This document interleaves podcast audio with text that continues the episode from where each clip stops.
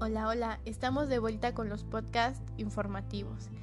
Como se pudieron dar cuenta, pues esta sección es más acerca de la política educativa y pues esto pues se va desenlazando poco a poco y pues el día de hoy hablaremos acerca de tres temas y pues conforme nos vayamos soltando un poco vamos a ir hablando acerca de esos temas que considero que es importante que ustedes sepan. Y pues sin más preámbulo comenzamos. El primer tema que tocaré el día de hoy será acerca de un partido político que estoy segura que todos alguna vez han escuchado. Un partido muy verde, ecológico, lleno de vida. Y pues sí, así es, estamos hablando del Partido Verde Ecologista de México. Independientemente del partido que usted le vaya, creo que es bueno conocer su historia y pues igual como las propuestas educativas que el partido ha ha propuesto. Mm, y pues comenzamos. Este partido fue fundado en 1986 y su primer dirigente fue Jorge González Torres. Participó en las elecciones federales de 1991 por primera vez en forma independiente con el nombre Partido Ecologista de México. Fue el cuarto partido político en México por número de representantes en el Congreso de este país y su sede está aquí en Ciudad de México. Ya conociendo un poco de este partido, eh, su, cuando se fundó y quién fue su primer dirigente, iremos hablando acerca de sus políticas o iniciativas educativas creadas por este partido. Mm, iniciativas como impartir materias para erradicar la violencia y promover el cuidado del medio ambiente, así como evitar cobros por reinscripción y aumento de colegiaturas. El diputado Roberto Rubio Montejo expuso ante la Comisión de Educación las propuestas del Partido Verde para que sean incluidas en la legislación secundaria en materia educativa, con las cuales buscan fortalecer el sistema educativo nacional. En forma de erradicar este, la violencia, eh, esas materias siento que estarían muy bien, sinceramente, porque muchos no hablan de eso, o sea, como que no toman la importancia que debería de tomarse desde una edad temprana para fijarse qué es la violencia, dónde se debe de evitar y todo eso. Entonces son cosas que uno les debe de enseñar en la casa a los niños, pero en las escuelas no, como que no hablan mucho ni se adentran mucho en esos temas que considero que sí es un poco importante. Dentro de las propuestas, los diputados del Partido Verde pidieron incluir en el sistema educativo nacional una materia para erradicar todo tipo de violencia, al inculcar conocimientos, capacidades, actitudes y valores necesarios para producir cambios de comportamiento con el fin de prevenir conflictos y violencia. Eh, como ya mencioné, eh, les digo que es muy importante eso, ya que pues se podría evitar bastantes cosas si habláramos acerca de eso desde chiquitos, pero pues lamentablemente no es así y pues la violencia desde muy temprana edad sigue. De igual forma, Rubio Montejo explicó que buscan se imparta una materia de educación ambiental en todas las escuelas del país lo que representará un apoyo real y eficaz al desarrollo sostenible, así como al cuidado y preservación del medio ambiente. Esta propuesta igual es muy buena, ya que, así como decía de la violencia, la, la naturaleza eh, no la toman muy en serio. No, no es como que la importancia que se necesita porque realmente es mucho, pero no, desde chiquitos no los enseñan a no tirar basura, a, o sea, la importancia que es no tirar basura en las calles, reciclar, juntar la basura orgánica e inorgánico, todo eso es algo que pocas personas lo hacen.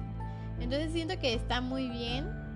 No creo que que haya algún inconveniente, pero está muy muy bien esa, esa materia que esas materias que, que propone eh, este partido. En declaraciones realizadas en el Palacio Legislativo, Sesma Suárez comentó que el nuevo modelo rearticula el sistema educativo en cinco ejes.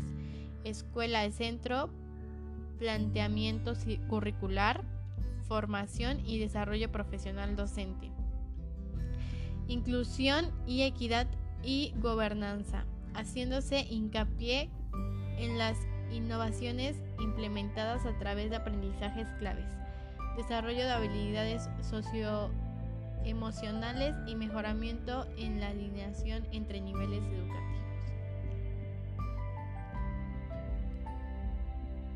Finalmente, Roberto Rubio subrayó que pedirán se vigile que en las instituciones educativas o privadas no se establezcan cobros por reinscripción escolar o conceptos similares que no conformen parte de la colegiatura y también solicitarán vigilar que el incremento de precios de colegiatura no sea mayor al que resulte del ajuste por inflación.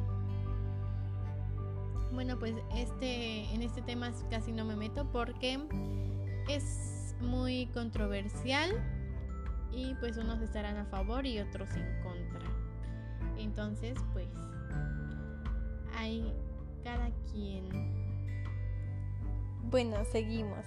Eh, estamos hablando acerca del artículo tercero constitucional que se basa en la educación y pues que todos somos tenemos derecho a la educación toda persona tiene derecho a la educación em, y esta garantizará la educación inicial, preescolar, primaria, secundaria, media superior y superior. La educación inicial, preescolar, primaria y secundaria conforman la educación básica.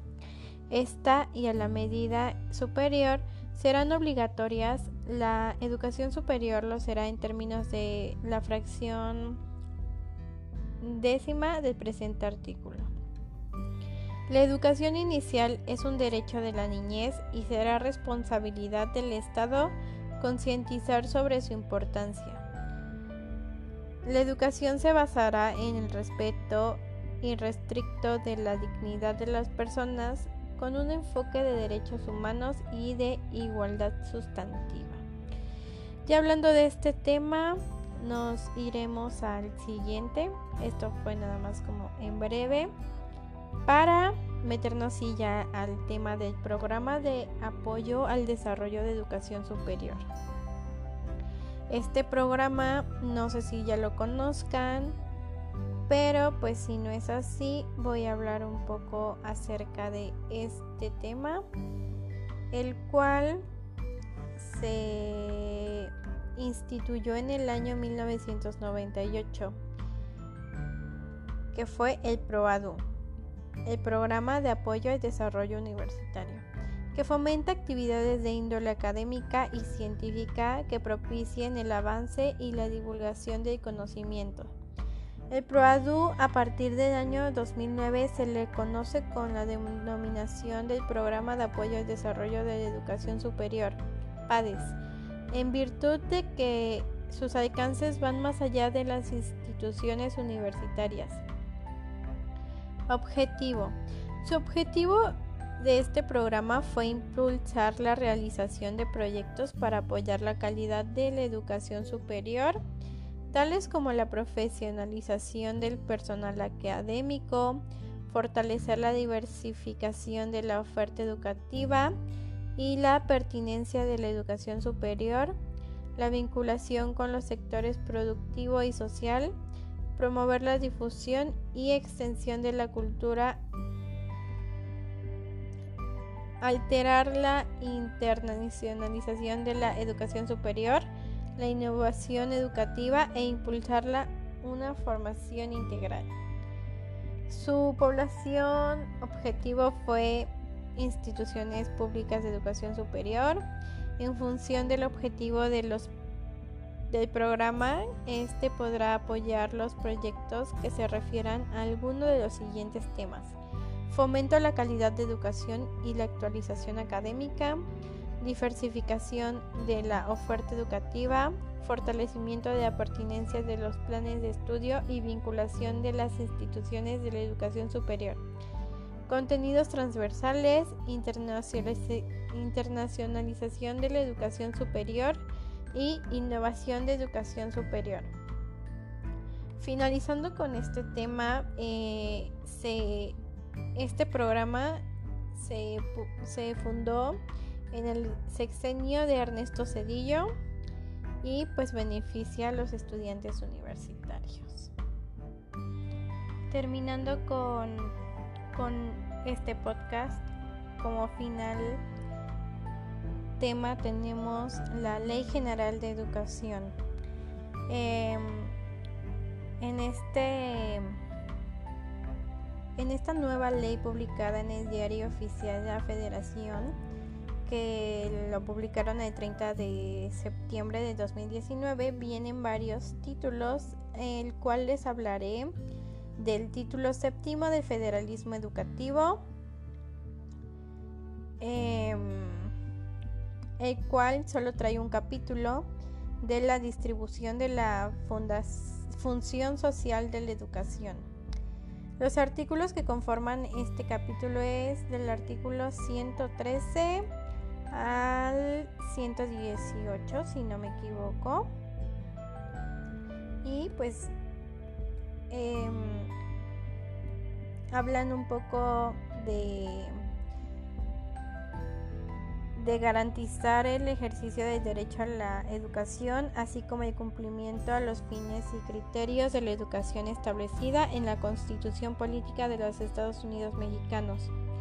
Eh, también el Consejo será presidido por la Secretaría, la cual propondrá los lineamientos generales a los que se sujetará su operación y su funcionamiento.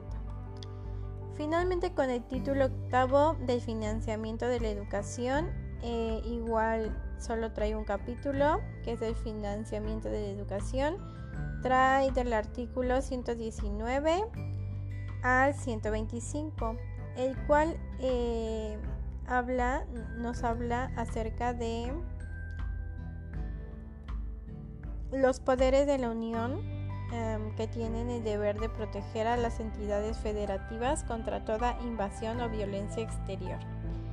Eh, y finalmente nos habla que en el ejercicio de su función compensatoria y solo tratándose de actividades que permitan mayor equidad educativa, la Secretaría podrá en forma temporal impartir de manera concurrente educación básica y normal en entidades federativas. Bueno, ya para no cansarlos, porque ya es mucha información, eh, me despido. Espero vernos en el siguiente podcast. Mi nombre es Karen Ríos Hernández. Y nos vemos luego.